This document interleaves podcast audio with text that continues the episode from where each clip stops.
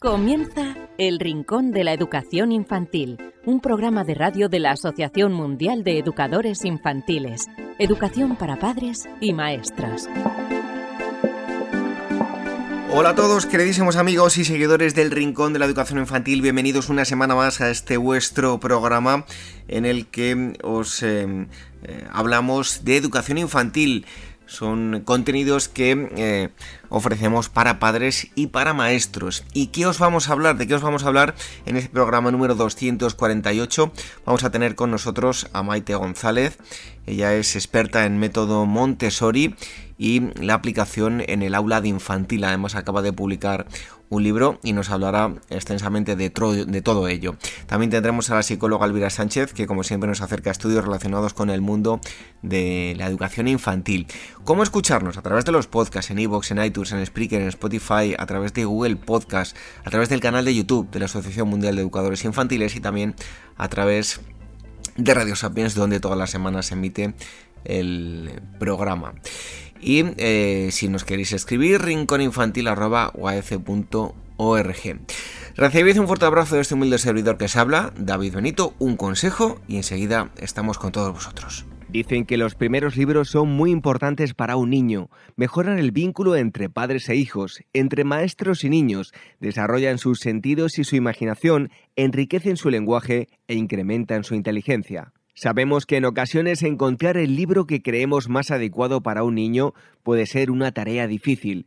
Por eso queremos facilitaros un poco las cosas con el proyecto 0 a 3 años de la editorial Bruño para que los más pequeños empiecen a poner nombre a todo aquello que les rodea y se diviertan aprendiendo. Unos cuentos llenos de magia y ternura con los que conocer el mundo. Un niño que crece rodeado de libros tendrá más posibilidades de amar la lectura y ser un gran lector. ¿Y si empezamos hoy a crear su primera biblioteca? Libros emocionales, libros para que el niño desarrolle su inteligencia emocional a través del descubrimiento de las distintas emociones, alegría, miedo, tristeza, etc. Libros manipulativos. En esta colección, padres y educadores encontrarán libros para incitar al niño al movimiento de sus manos y desarrollar su psicomotricidad.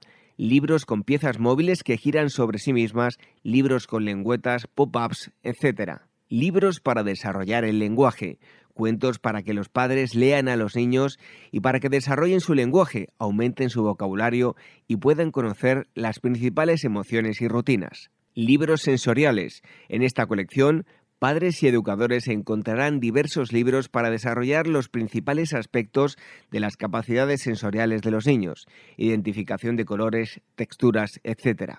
Libros lógicos, libros para que el niño desarrolle su inteligencia lógica a través de asociaciones, búsquedas, descubrimientos, etc. El proyecto 0 a 3 años de Bruño, recomendado por la Asociación Mundial de Educadores Infantiles, AMEI El Rincón de la Educación Infantil, la radio de la Asociación Mundial de Educadores Infantiles.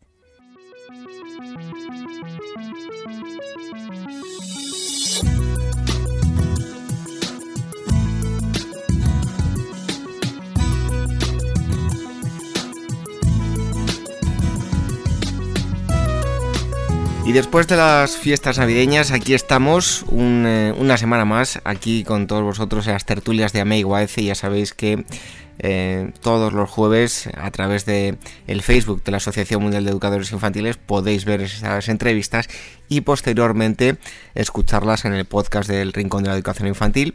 Hoy os vamos a hablar de mm, un tema que seguro que os va a interesar y del que habéis oído hablar, unos más, otros menos pero ya os avanzo que, os va a parecer muy muy interesante. Para ello tenemos con nosotros a eh, Maite González, ella es maestra de educación infantil especializada en pedagogía Montessori y ha dedicado toda su vida a la educación infantil. Además actualmente eh, tiene un proyecto llamado eh, Montessori en tu escuela, montessorientuescuela.com si queréis obtener más información y ha publicado un libro con Amigo AEC llamado El método Montessori y su aplicación en, el aula de educación infantil. Eh, muchísimas gracias Maite por estar aquí con nosotros en las tertulias de MIUAF y también eh, en el Rincón de la Educación Infantil. Muchas gracias a vosotros y para mí de verdad que es un placer estar aquí eh, compartiendo este ratito con vosotros. Bueno, en primer lugar, eh, María Montessori, hablas de ella en el, en el, libro, ¿qué destacarías de la figura de, esta mujer?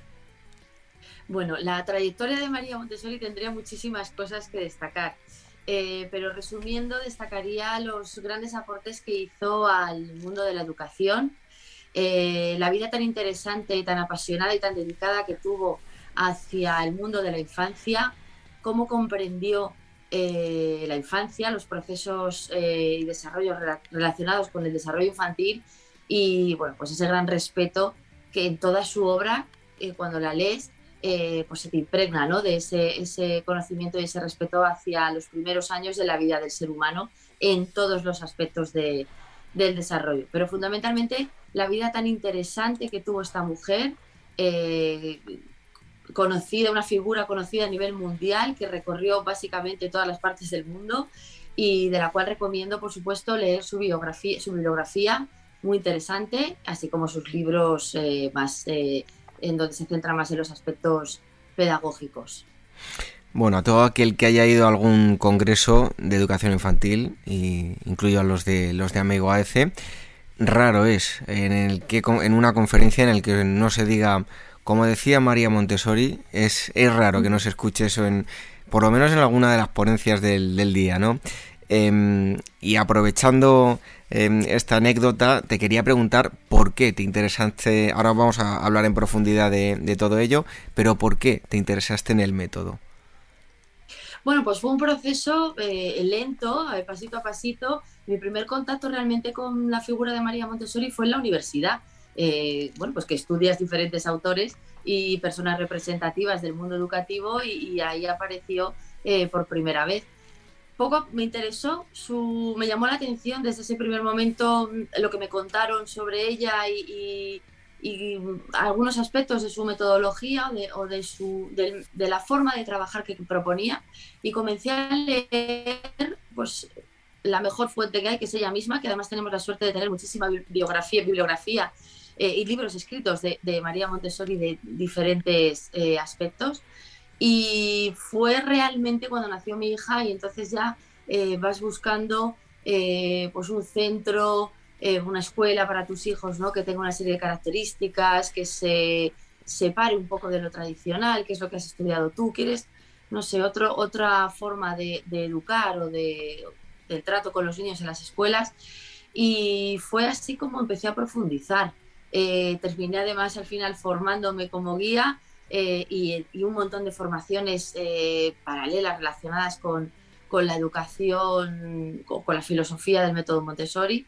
Y, bueno, y muy resumido, así es como vine a parar aquí. Yo, toda, yo me he dedicado siempre a la educación infantil, al trabajo en escuelas infantiles, primero como educadora, maestra y luego pues como coordinadora, directora de centro educativo.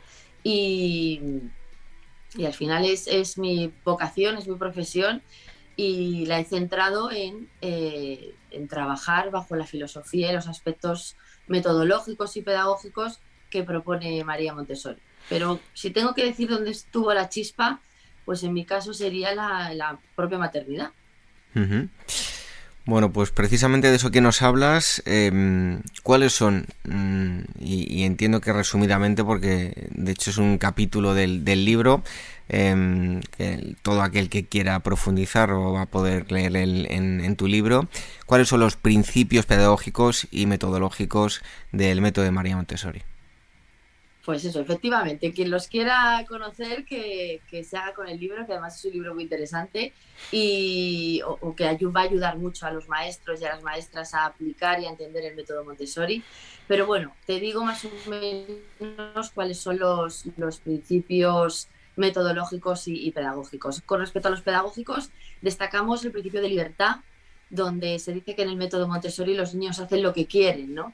Bueno, en definitiva, el método, con el método Montessori se pretende que los niños sean autónomos y que sea una autonomía real, pero en un ambiente de libertad para poder ejercer esa autonomía. Pero evidentemente en un ambiente de libertad, para que se dé un ambiente de libertad, tiene que haber una serie de normas y de límites que favorezcan esa libertad. Y eso es eh, en lo que hablamos, de lo que hablamos en este principio, ¿no?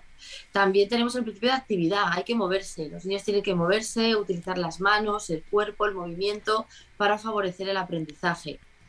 también el principio de independencia, otra vez ligado a ese, ese eh, aspecto autónomo que, que, hablábamos antes, ¿no? Ir desarrollando poco a poco la independencia porque además el ser humano está, eh, em, está hecho ¿no? para que en su madurez, en su desarrollo, vaya buscando poco a poco esa independencia. Y por último, el paidocentrismo. Este, este concepto ya hablaba de él hace eh, pues sobre el siglo XVI, este convenio, eh, que quiere decir poner al niño en el centro del aprendizaje, ¿no? como centro de, aprendizaje. Esto sería la, pedagogía, ¿no? los aspectos pedagógicos que dirigen el método, pero con respecto a la metodología, la forma de hacer, aquí nos vamos directamente a cómo lo elaboró María Montessori. No es tan filosófico como el anterior, ¿no? sino que ya es más concreto, más teoría. Aquí hablamos de la mente absorbente, eh, bueno, eh, concepto al que María Montessori le, dedicó todo un libro, eh, un libro complejo en su lectura, pero muy necesario, donde nos habla de los aspectos adaptativos del ser humano, ¿no? del cerebro y de cómo esa mente en los primeros seis años se va adaptando al entorno y los procesos que en ella se van construyendo. También eh, nos habla de los periodos sensibles, que son las etapas por las que pasa el niño a lo largo de sus primeros años, desde la perspectiva, evidentemente, del método Montessori.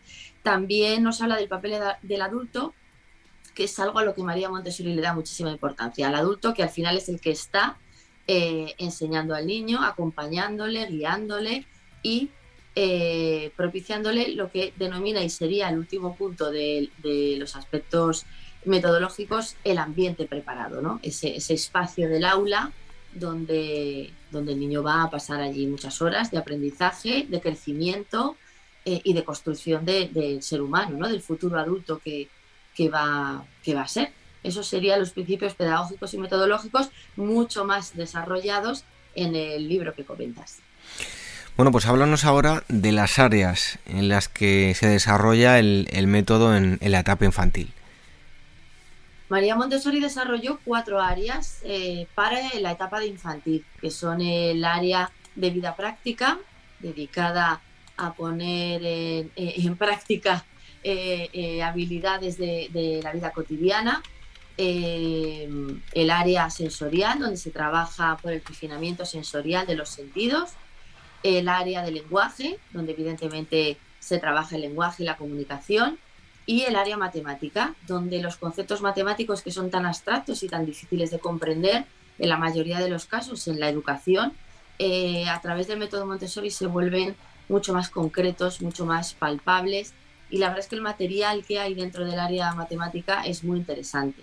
Para el primer ciclo de educación infantil, que es al que está destinado este libro, el área matemática desaparece como tal porque estamos hablando de niños de 0 a 3 años y estos conceptos matemáticos están implícitos tanto en el área de vida práctica como en el área sensorial. Es decir, nos acercamos primero a ellos desde una forma pues, muy sensorial y desde una forma eh, muy sencilla para después ir dándoles forma cuando el, el aspecto cognitivo, de entendimiento y de comprensión se haya desarrollado y ya llevarlo en el segundo ciclo de educación infantil de 3 a 6 años al área matemática.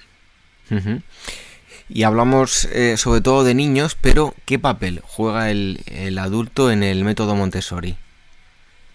Pues es un papel esencial. De hecho, es el primer eje de, la aplicación del método. Tú tienes que eh, conocer el método, el método, perdón, interiorizar la filosofía. Eso es fundamental. Esta pedagogía tiene una filosofía, una forma de ver la infancia que María Montessori te la cuenta en sus libros y, es fácil eh, impregnarte de ella, pero fundamentalmente em, esa, filosofía.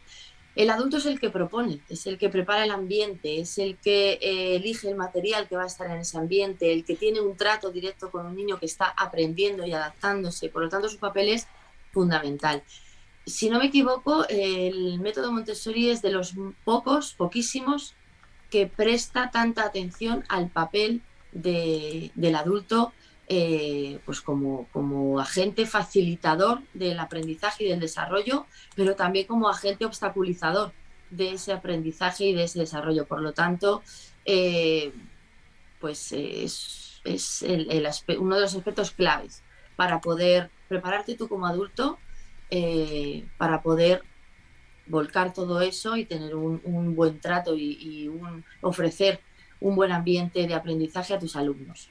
Fundamental el papel del adulto. Em, hablamos ahora del tema práctico, en el sentido práctico, ¿cómo resulta la, aplicación del, método en el, en el aula? Pues eh, yo con el proyecto que has comentado, Montessori en tu escuela, me dedico fundamentalmente en España a acompañar, guiar, asesorar a las escuelas infantiles que están interesadas en la aplicación de esta metodología. Y siempre nos ocurre lo mismo, el proceso ya después de tantos años de experiencia es el mismo. Eh, me encuentro con una escuela que tiene fundamentalmente una mm, metodología y pedagogía más tradicional, no decimos que sea buena ni mala, sino más, más, más tradicional, y quieren eh, aplicar el método Montessori. Bueno, pues eso lleva un, un, año como mínimo de rodaje, de aplicación y de cambios, porque el adulto, que es por donde hay que empezar, no hay que empezar cambiando la escuela, ni comprando materiales, ni, ni haciendo modificaciones en los espacios. Tenemos que empezar por el adulto, como hemos dicho antes, y ellos tienen que desaprender un poco para volver a aprender. Entonces, ese proceso lleva su tiempo. Hay que leer, hay que hacer ciertos cursos de formación, visito la escuela, valoramos las posibilidades que tiene cada escuela y poco a poco, a lo largo de un curso, pues vamos adaptando eh, los conocimientos que ya tienen ellos, ¿no? Como maestros, como técnicos, como educadores, eh, a esta filosofía que pues eh, van interiorizando y vamos aplicando de una manera eh, pues lo más realista, sensata, coherente, teniendo en cuenta que lo que tenemos al lado con lo que estamos trabajando es con niños que necesitan una serie de características en el ambiente imprescindibles para poder sentirse seguros, queridos y, vayan eh, contentos a la escuela. Pero bueno, es un proceso que lleva un tiempo, evidentemente, eh, pero luego es muy bonito ver esa transformación en la que yo al final no hago tanto porque el, trabajo duro lo tienen ellos, los, maestros, los profesores, los directores de las escuelas. Y luego es muy bonito ver cómo ellos mismos ven, sus resultados y disfrutan de ellos y, bueno, ya llegan a ese punto en el que eh, pues se sienten satisfechos con lo que han hecho, con el trabajo que tienen, con cómo han modificado, cómo han cambiado ¿no? de un año para otro pero no es fácil, no es corto sobre todo. Y sobre todo no se empieza por el tejado, no hay que empezar, es decir, no se empieza comprando materiales, se empieza con una formación, con un acompañamiento y con un asesoramiento. Hablabas de los materiales. Eh, ¿Cuáles son los materiales básicos para el método Montessori? ¿Qué es lo que necesita? No sé si, si son muy difíciles de, reunir o no para, las escuelas. Sí. Es difícil, no podríamos ahora hablar de, todos los materiales. Eh, están organizados en las, en las áreas que he comentado anteriormente. Son muchísimos materiales. En el libro que estamos comentando, eh, ahí viene una pequeña lista, eh, bueno, una pequeña lista, no, una lista sobre los materiales que, que se necesitan o que fundamentalmente en el primer ciclo de educación infantil. Y, tienen que ser, más que hablarte de los materiales, porque sería imposible, de las características de esos materiales, ¿no? ¿Qué hace un material ser Montessori? Evidentemente un material es Montessori si lo ha elaborado María Montessori y si aparece en sus libros. Eh, esos materiales suelen tener una característica que son materiales naturales, eh, maderas, eh, metales, incluso cristales, vidrios, evitando lo máximo posible el uso del plástico. Eh, es un material em, que tiene que estar adaptado a las características físicas de los niños en cuanto a tamaño. Eh, elaboró una serie de materiales muy matemáticos, muy relacionados con la geometría.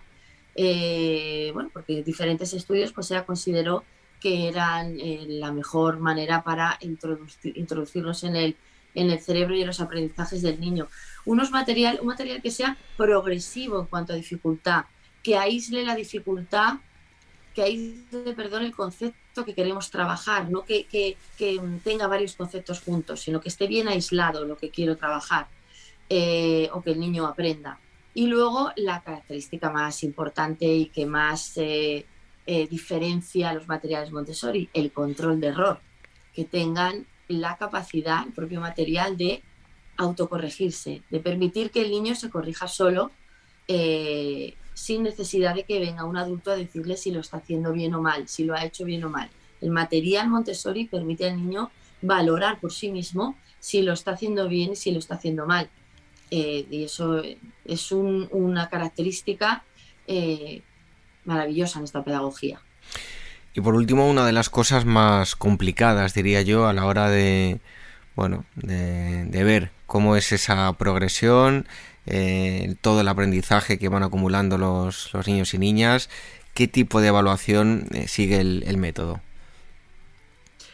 Bueno, pues el método Montessori realiza una evaluación eh, cualitativa. Estamos hablando del primer ciclo de educación infantil.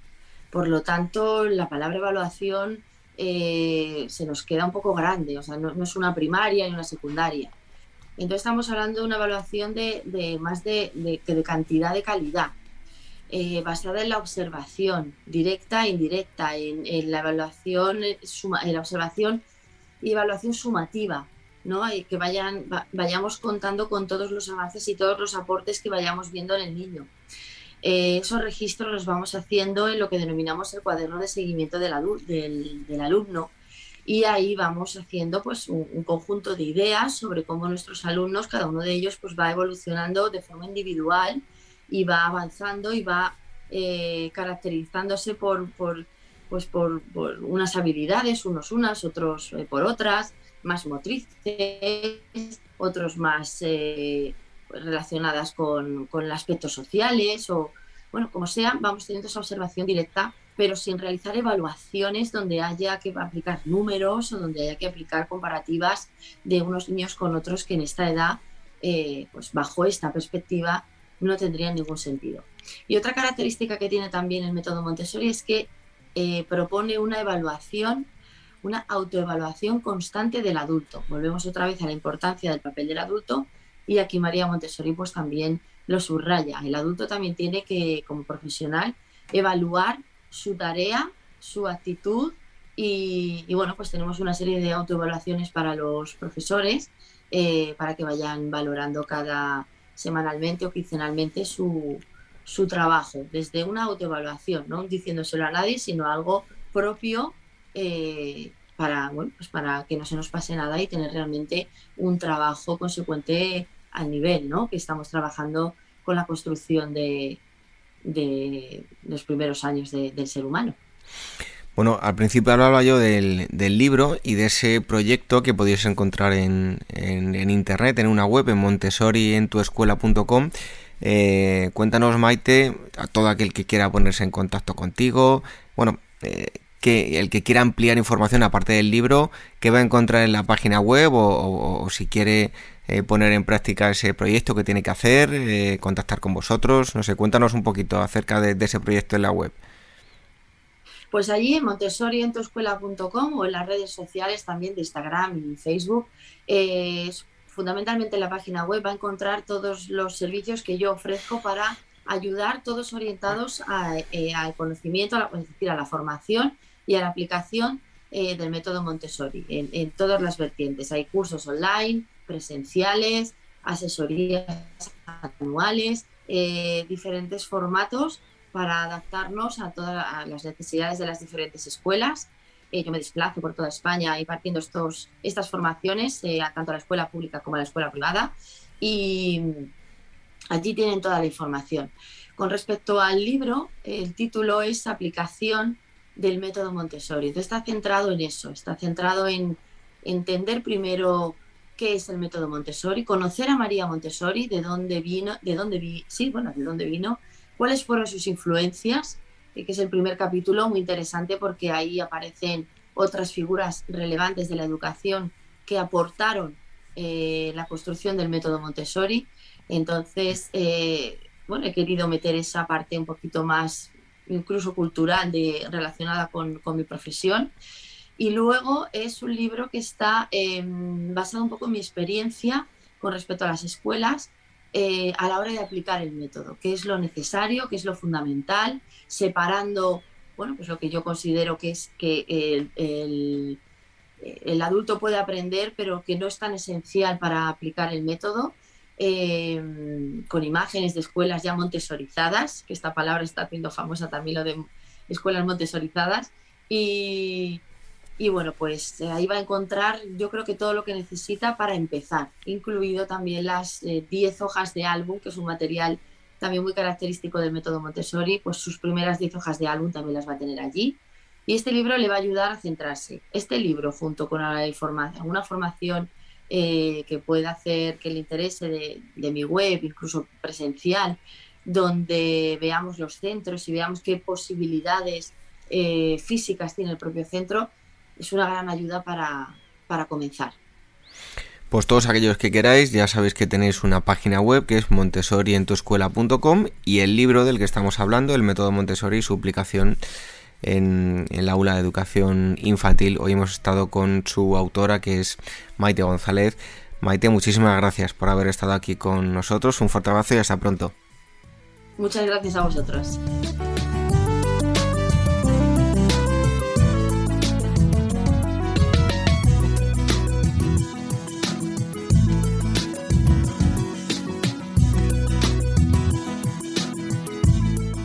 Red de docentes comprometidos con la paz. La educación sin valores solo convierte al hombre en un demonio más inteligente. Por ello, AME ha puesto en marcha este proyecto. Un docente comprometido con la paz es un profesional de la educación infantil o primaria que sabe y cree que la docencia es la tarea que más puede transformar la sociedad y que quiere conseguir un mundo mejor, más justo, más equitativo, más amable y en consecuencia más feliz. Apúntate y forma parte de la red de docentes comprometidos con la paz. Es gratis y solo tiene ventajas. Visita la siguiente web uaece.org barra docentes comprometidos. Como dijo Nelson Mandela, la educación es el arma más poderosa que puedes usar para cambiar el mundo. Red de docentes comprometidos con la paz. El Rincón de la Educación Infantil, la radio de la Asociación Mundial de Educadores Infantiles.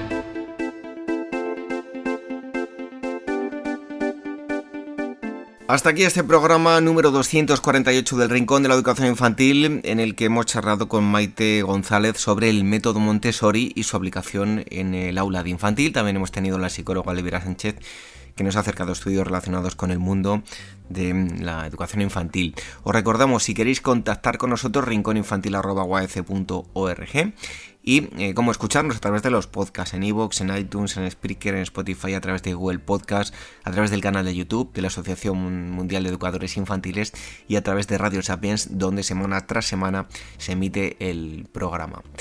Os eh, emplazamos dentro de siete días, en donde seguiremos disfrutando de la educación de los más pequeños. Hasta entonces, que seáis muy felices. Adiós. Javier, el niño inseguro.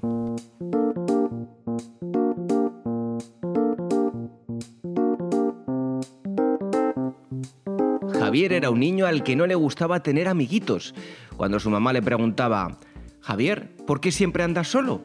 El niño respondía, Mamá, los niños se pueden burlar de mí porque estoy muy gordito y no puedo hacer lo que ellos hacen. Correr ágil, montar en bicicleta, saltar muros. Entonces la madre le contestó, Javier, tú no tienes confianza en los demás ni en ti mismo. Posiblemente, si los demás te ayudan y te enseñan, tú puedes hacer todas esas cosas que ellos hacen. Prueba y verás hasta dónde puedes. Pero Javier siguió pensando que él no podía nunca hacer nada de eso y que solo conseguiría que los demás se burlasen de él. Un día, estando Javier sentado solo al pie de un fuerte algarrobo, mirando al cielo, dijo, Oh naturaleza, si tú puedes hacer árboles tan fuerte, ¿por qué no me hiciste fuerte a mí también? Un anciano de barba muy blanca y larga que parecía un gran sabio por los años que había vivido, pasó junto al niño y le preguntó, ¿A ti, niño, qué te pasa que te veo tan triste y apagado? Y el niño, al cual le inspiró confianza el anciano, le contó toda su historia, y así fue como estuvieron largo rato conversando. El anciano con gran sabiduría le preguntó a Javier, ¿Y tú no sabes hacer otras cosas? ¿Por qué no demuestras a los demás lo que tú sabes? Porque tengo miedo a equivocarme, contestó el niño. El anciano, demostrando una gran comprensión y sabiduría, le dijo, Todos nos equivocamos alguna vez. No se equivoca el que se queda callado, Equivocarse es de humanos, rectificar es de sabios. El valiente se arriesga, el cobarde no hace nada. El triunfo es de los que se sacrifican y hacen algo por los demás. Si tú sabes, ¿por qué no ayudas a tus amigos con tus conocimientos? Al marcharse el anciano, el niño se quedó pensando mucho en estas últimas palabras y se dijo que él demostraría lo que sabía para así poder ayudar a los demás como le había dicho el anciano. Javier comenzó a destacarse en varias asignaturas y entonces comenzó a ayudar en sus ratos libres a todo el compañero que lo necesitara. Fue así que se ganó el respeto de todos los alumnos del aula. ¡Qué sorpresa para Javier! Pues no pasó mucho tiempo sin que los compañeros de su aula se ofrecieran a enseñarlo a montar en bicicleta y saltar muros, y el niño aprendió, aunque no con tanta agilidad como sus amigos más delgados, pero participaba y disfrutaba junto a ellos de todas las actividades. Su mamá se puso muy contenta al ver el cambio operado en el niño y le dijo, ¿ves? Yo te lo decía, el que se propone hacer algo lo consigue si se empeña, hace un esfuerzo de voluntad y sobre todo tiene confianza en los demás y en sí mismo.